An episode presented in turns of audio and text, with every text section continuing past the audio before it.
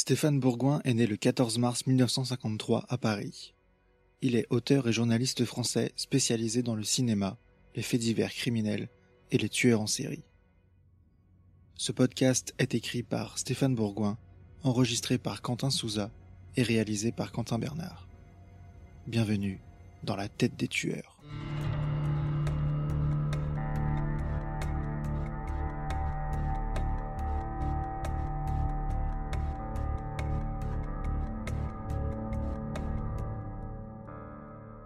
Attention, certains termes de cet épisode pourraient heurter la sensibilité des plus jeunes.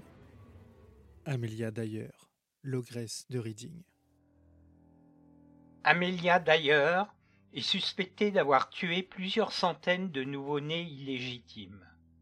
De nombreux experts parlent du chiffre hallucinant de 400 bébés, ce qui en ferait la tueuse en série la plus prolifique tout pays et tout sexe confondus, bien loin devant Pedro Alfonso Lopez, le monstre des Andes.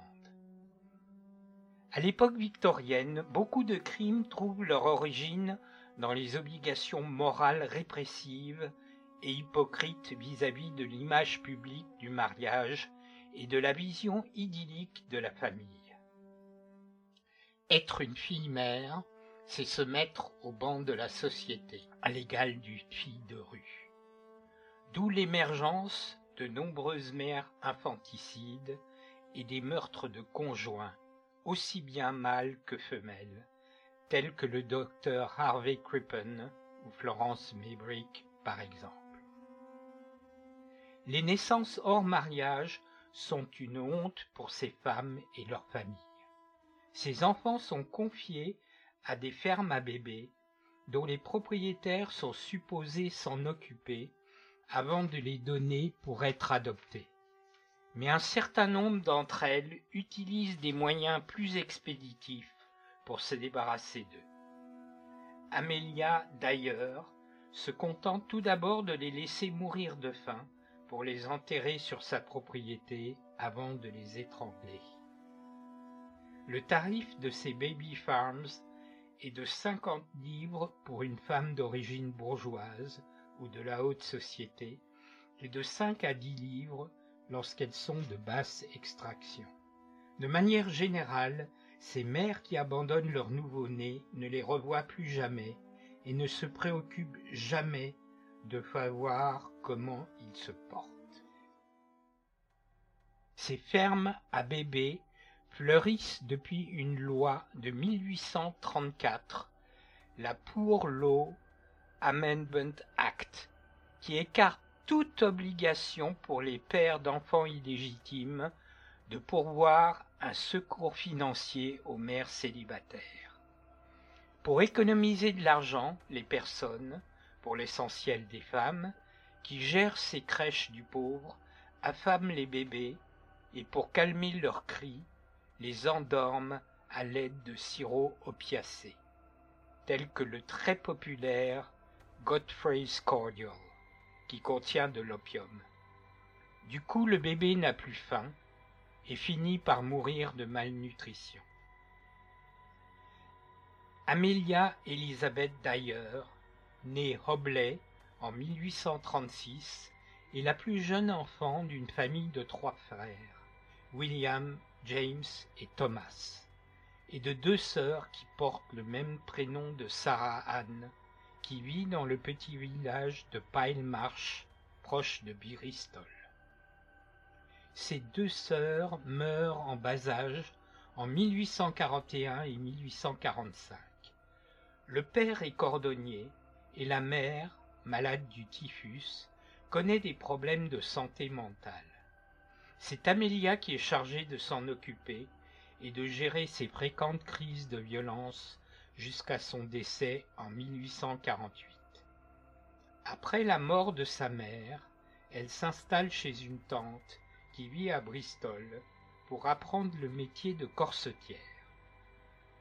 Son père meurt à son tour en 1859 et c'est l'aîné des frères Thomas qui reprend la boutique de cordonnerie. À l'âge de 24 ans, Elle coupe tout lien avec le reste de la famille pour habiter dans Trinity Street, toujours à Bristol. Elle épouse George Thomas, qui est âgé de 59 ans. Tous les deux maquillent leur certificat de mariage afin de réduire l'écart d'années qui les sépare.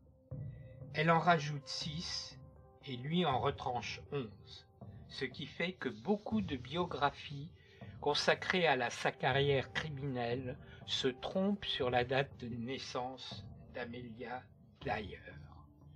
Après son mariage, elle devient infirmière et elle travaille un temps pour l'armée du salut. Elle donne naissance à une fille, Hélène Thomas, avant de se séparer de son époux et de devenir veuve en 1869.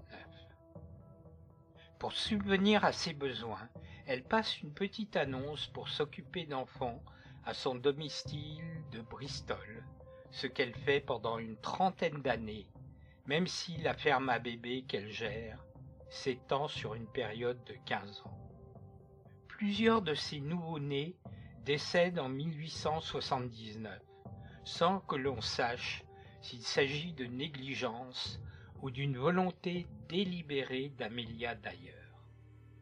Le nombre élevé des morts de bébés dont elle est chargée de s'occuper éveille les soupçons d'un médecin qui doit signer les certificats de décès et il alerte les autorités. Elle écope alors d'une peine de six mois de travaux forcés pour négligence. On peut d'ailleurs s'étonner de la légèreté de la sentence, car, à l'époque, les condamnations sont beaucoup plus lourdes, y compris pour des crimes moins graves que les siens. Tout au long de son existence, elle fait aussi plusieurs séjours dans des asiles d'aliénés, et elle survit à une tentative de suicide après avoir avalé deux bouteilles de laudanum.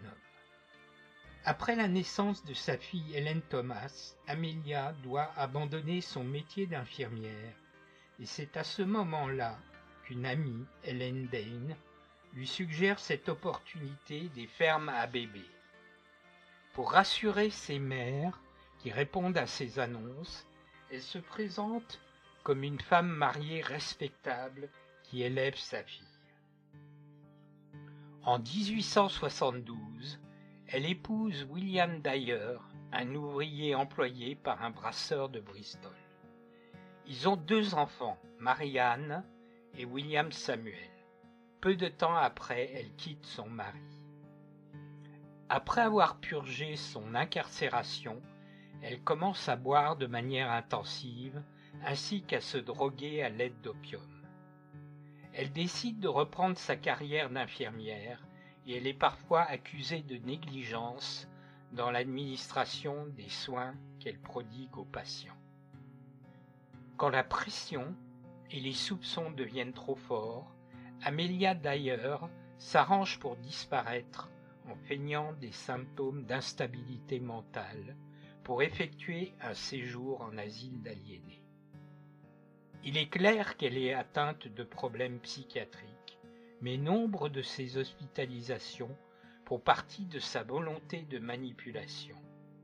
En 1893, après un séjour au Somerset and Bath Lunatic Asylum, qui s'est très mal déroulé, elle décide de ne plus se faire interner. En 1890, après un énième problème, elle décide de renouer avec son activité de ferme à bébé. Pour éviter le risque d'attirer l'attention des médecins sur le nombre élevé de mortalité des enfants dont elle a la charge, Amelia décide de se débarrasser elle-même des corps. Afin de ne pas se faire repérer, elle change de localité et de ville à de nombreuses reprises en emmenant avec elle sa famille et en prenant soin de changer d'identité.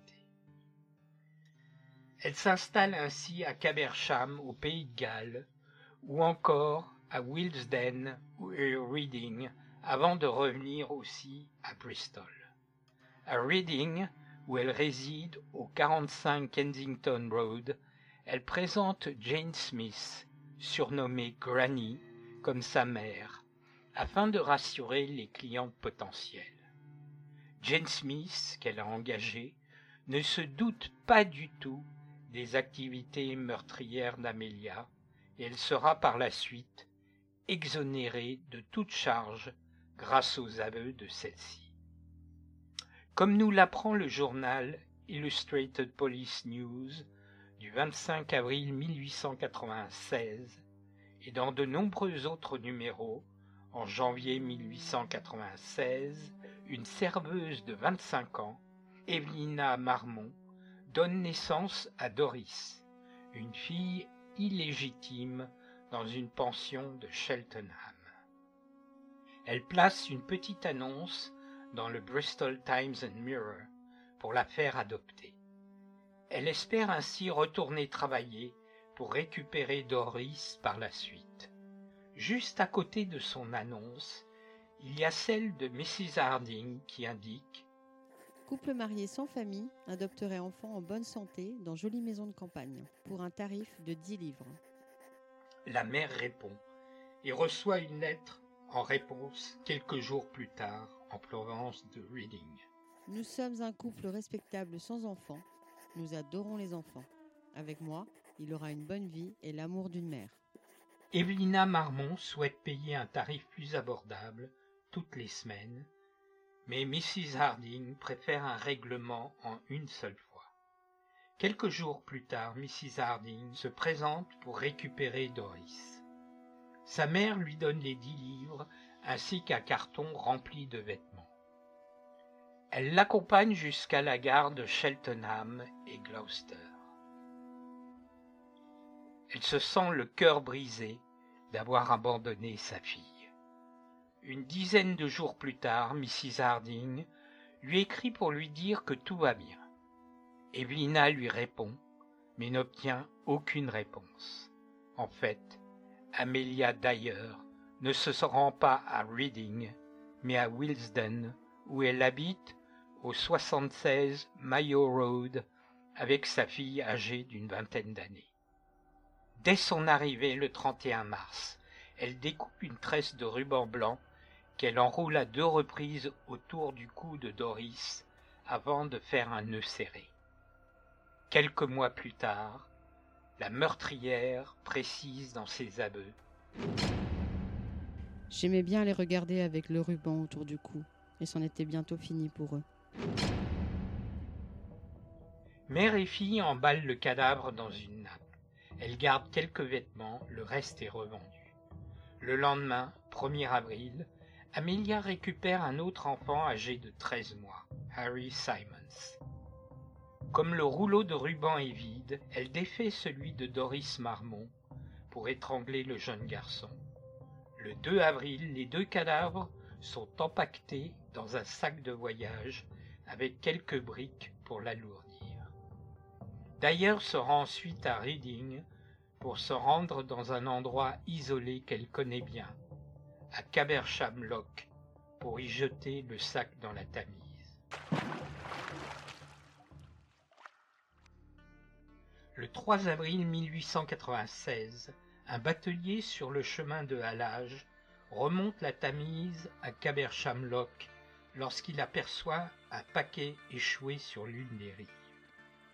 Il le récupère avec un crochet et quand il le défait, il est horrifié de découvrir les jambes d'un bébé. À la morgue de Reading, les différentes couches du paquet sont retirées et les légistes mettent à jour le corps d'une enfant. À l'intérieur, une feuille de papier met à jour une adresse. Mrs. Harding, 20 Wigots Road, Caversham. Une tresse de ruban blanc est noué autour du cou de la fillette. L'inspecteur Anderson se rend compte qu'il n'existe pas de Wigots Road à Caversham, mais une Mrs. Harding a vécu sur Pigots Road avant de déménager à Reading pour vivre chez sa fille Marianne et son beau-frère Arthur Palmer. Les Palmer sont partis pour Londres tandis qu'une enquête de voisinage indique que Mrs. Harding a quitté le logement avec un sac de voyage le lendemain de la découverte du corps de la fillette par le batelier. L'inspecteur apprend aussi que Mrs. Harding a pour habitude d'adopter des enfants en bas âge. Anderson demande à une jeune femme de ses connaissances de se présenter au domicile de Mrs. Harding avec le désir de faire adopter un bébé. Elle est accueillie par une vieille femme qui se présente sous l'identité de Granny Smith. Un rendez-vous est organisé deux jours plus tard avec Mrs. Harding qui accepte la proposition une somme forfaitaire de 100 livres. L'échange doit se faire le lendemain soir. Ce sont les inspecteurs Anderson et le sergent James qui se présentent et qui parviennent à déstabiliser Mrs. Harding au point qu'elle révèle sa véritable identité d'Amelia Elizabeth Dyer.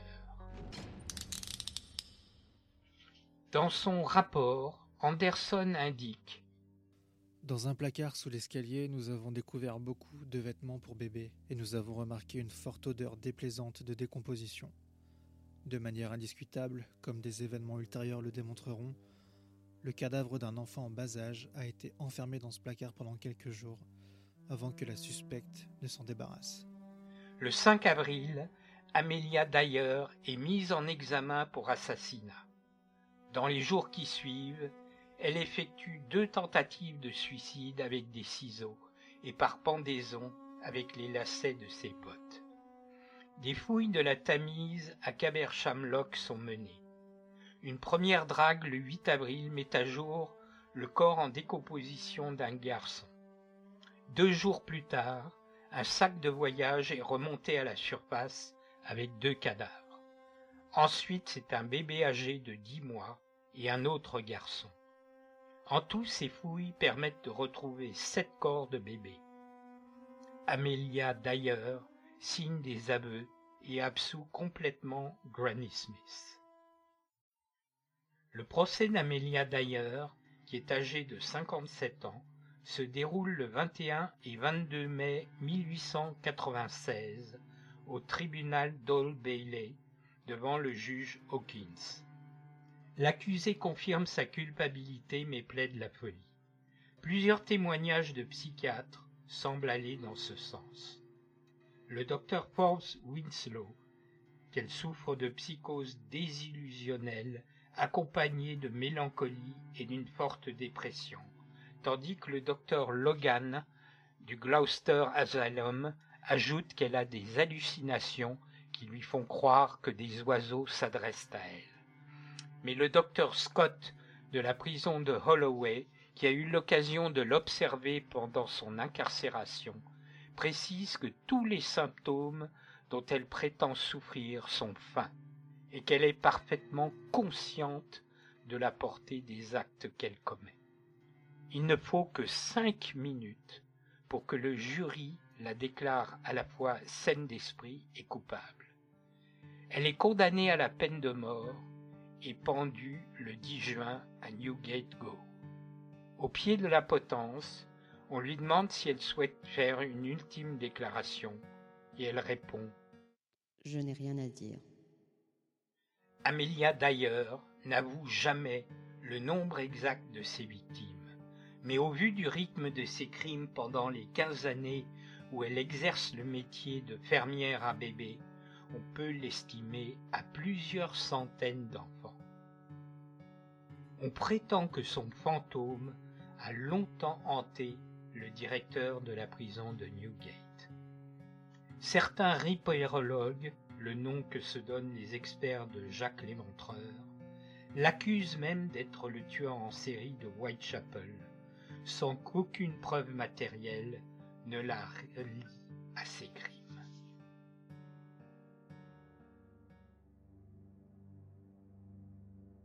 Les femmes qui tuent sont un phénomène plutôt rare. Statistiquement et tout pays et époque confondus, elles ont à leur actif en moyenne 10 à 13% des homicides. Cette relative rareté peut expliquer le manque d'études sérieuses consacrées aux meurtrières ou même à la criminalité au féminin en général. D'innombrables criminologues, psychiatres ou policiers se sont penchés sur tous les types de criminels, mais la femme est le parent pauvre de la criminologie moderne. Ces femmes meurtrières récidivistes n'ont presque jamais de mobile sexuel pour commettre leurs crimes, à l'inverse de leurs confrères masculins. Elles agissent de manière exceptionnelle avec violence. Tréla, dans son dictionnaire des sciences médicales, nous parle ainsi d'une femme qui, à Milan, dans les années 1880, tue de petits enfants et sale leur corps pour s'en nourrir. Lorsqu'on examine les cas de ces meurtrières récidivistes quant aux motivations de leurs actes criminels, on obtient les résultats suivants. L'argent pour 39%, un désir de vengeance pour 12%, le plaisir de tuer pour 10%, le sexe pour 4%, la drogue pour 7%, les enfants qui sont un fardeau pour 15%. Une combinaison de ces divers motifs pour 34% des cas. L'étude de ces cas indique qu'un gain financier est la motivation principale des actes criminels de ces femmes. À l'image de Jeanne Gilbert, née Renaud à Saint-Amand, qui comparaît le 25 janvier 1909 devant la cour d'assises du Cher, où elle est accusée d'avoir empoisonné son père et sa mère, sa belle-mère, Madame Gilbert, ainsi que sa cousine, Madame Palot. Elle a par ailleurs tenté de tuer quatre autres personnes, dont deux enfants. Considérée comme autoritaire et extrêmement orgueilleuse, Jeanne Gilbert ne supporte pas qu'on lui tienne tête, et elle cherche à tout prix à commander son entourage. Très âpre la cupidité est le mobile principal qui guide ses actes meurtriers. Au bout de trois jours d'audience, elle est condamnée aux travaux forcés à perpétuité. Les femmes serial killers s'attaquent dans 75% des cas à quelqu'un de leur entourage proche, soit au sein de leur domicile, soit sur leur lieu de travail. Les victimes de ces meurtrières sont à 50% des personnes âgées ou de jeunes enfants. Ces criminels sont géographiquement stables. Elles ne se déplacent pas d'un endroit à un autre pour commettre leur forfait, à l'image d'un Francis Holm ou d'autres serial killers masculins. Leur sélection des victimes diffère aussi. Lorsque des tueuses en série s'attaquent à des inconnus, tout en agissant seules, elles choisissent de préférence des malades dans les hôpitaux ou des personnes âgées dans les maisons de retraite. Si les victimes sont choisies par les membres de la famille, ce sont les maris ou conjoints qui ont, et de très loin, la préférence. Ces meurtrières sont des veuves noires. Viennent ensuite leurs propres enfants qui sont généralement tués sur une longue période de temps. Ainsi, Marie-Beth Tinning assassine ses neuf enfants entre 1972 et 1985 sans que son mari suspecte la moindre malveillance. Lorsqu'elles tuent leur progéniture, ces femmes n'utilisent presque jamais le poison, qui est pourtant l'arme favorite des meurtrières récidivistes. Peut-être est-ce dû à leur position dominante vis-à-vis d'enfants sans défense elles peuvent se permettre d'utiliser un moyen plus physique. Charlotte Juneman laisse ses enfants mourir de faim pendant une semaine en les enfermant dans une pièce. Mais la plupart de ces infanticides s'effectuent par asphyxie. Lorsque la mère souffre de troubles mentaux, elle choisit une manière plus brutale de tuer. L'avis d'un expert. L'agent spécial Greg McCrary est un profileur au FBI qui a passé la moitié de son existence à Quantico. Spécialiste des serial killers depuis plus de 20 ans, Greg McCrary en a questionné et étudié un grand nombre, au point qu'il a bien voulu me parler du phénomène des meurtrières récidivistes. Elles n'ont généralement pas de motifs sexuels pour commettre leurs crimes, à l'inverse de leurs confrères masculins. Elles assassinent de manière plus douce, moins visible, et utilisent pour cela du poison ou des médicaments. La violence qui accompagne les coups de poignard, la strangulation ou les mutilations est la marque de fabrique des tueurs en série masculins. Je ne vois même aucun exemple de mutilation post-mortem chez une femme serial killer. Hélène Wuornos est la limite extrême du degré de violence atteint par une femme qui agit sans complice masculin, lorsqu'elle abat ses victimes en Floride avec une arme à feu. Leur sélection des victimes diffère aussi, elles ont plutôt tendance à choisir des personnes faibles ou vulnérables, à l'image de ces infirmières de la mort qui s'attaquent à des patients âgés ou en phase terminale. Nous avons aussi de nombreux cas de veuves noires qui se débarrassent de maris successifs ou d'amants avec du poison. Les femmes serial killers appartiennent en majorité à la catégorie des tueurs organisés. Elles préméditent leurs crimes qui sont préparés avec le plus grand soin. La victime peut être une victime d'opportunité, comme un patient dans un hôpital qui a le malheur de se trouver au mauvais endroit au pire des moments.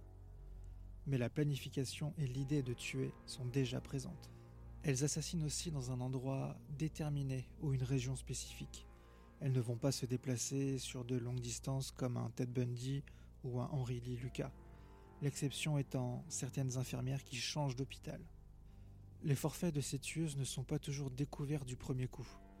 Les meurtres sont maquillés pour ressembler à une mort naturelle et on soupçonne rarement un empoisonnement. Si une femme tue son mari, on pense à une crise cardiaque car l'homme a eu des antécédents ou est âgé. Le premier crime passe généralement inaperçu. Ce n'est qu'à la suite de plusieurs morts similaires que les soupçons s'éveillent et que des examens toxicologiques sont effectués. Il faut alors procéder à l'exhumation des cadavres pour les analyser. Ceci participe encore à l'aspect organisé de ces tueurs. Par contre, l'élément sexuel est absent chez ce genre de meurtrière, mais il est également absent dans une certaine catégorie de serial killers masculins, le tueur à gage organisé n'est pas motivé sexuellement et pourtant il tue à répétition, avec un certain intervalle de temps entre chaque crime. Il répond à d'autres besoins que ses pulsions sexuelles. Bien sûr, le tueur à gage n'incarne pas l'image classique du serial killer, mais c'est tout de même un tueur en série. Un autre type de femme serial killer est la mère qui tue un certain nombre de ses enfants, le syndrome de Munchausen par procuration. Par cet acte, la mère cherche à attirer l'intention sur elle et donne aux autres toutes les apparences d'être elle-même une victime. Une mère merveilleuse et intentionnée qui est frappée par ce terrible problème d'un enfant malade que la science et toutes ces technologies sont incapables de guérir. Les meurtrières récidivistes, surtout lorsqu'elles agissent seules, sont pratiquement invisibles. Ce sont des tueuses tranquilles. Elles sont aussi dangereuses que les serial killers masculins, mais nous sommes rarement conscients de leur présence à cause de la faible visibilité de leurs actes meurtriers. Elles ne sont pas du genre à déposer les cadavres de leurs victimes dans des lieux publics, comme le font parfois les tueurs en série masculins. Elles sont atypiques de la criminalité féminine. Pour la meurtrière récidiviste, c'est à 31 ans qu'elle assassine pour la première fois en moyenne. Elle continue de tuer pendant 6 ans avant de se faire arrêter par la police. Une période plus longue que pour les hommes et qui s'explique par l'aspect moins visible du crime au féminin. L'histoire de la criminologie ne montre quasiment aucun cas d'un tueur en série qui commence ses forfaits après l'âge de 40 ans, au contraire de nombreuses meurtrières récidivistes. En moyenne, la meurtrière récidiviste tue entre 14 et 18 victimes. Les hommes serial killers choisissent, dans leur grande majorité, des victimes féminines qui leur sont inconnues. Là aussi, on constate une grande différence dans le choix des victimes des tueuses en série. En effet, seulement 26% d'entre elles s'attaquent à des personnes qui leur sont inconnues. L'image type du serial killer masculin est un individu qui voyage énormément et qui sélectionne des inconnus pour les tuer un peu partout. Ceci correspond d'ailleurs à la réalité. Mais il en va tout autrement des meurtrières récidivistes. Ces femmes tuent leurs victimes à l'intérieur d'un territoire bien précis, une ville ou un État, proche de leur lieu d'habitation dans 31% des cas. Elle assassine chez elle ou sur son lieu de travail dans 58% des cas. Enfin, elle est nomade et assassine n'importe où à travers le territoire américain dans 11% des cas. Généralement, les meurtrières les plus prolifiques sont celles qui tuent chez elles, car elles ont plus de chances d'éviter une quelconque détection. D'un point de vue pathologique, la très grande majorité des meurtrières récidivistes partagent les mêmes traits de caractère que les serial killers masculins. Elle est ce que l'on appelle une psychopathe ou une sociopathe, c'est-à-dire un être profondément asocial, considéré comme totalement responsable de ses actes.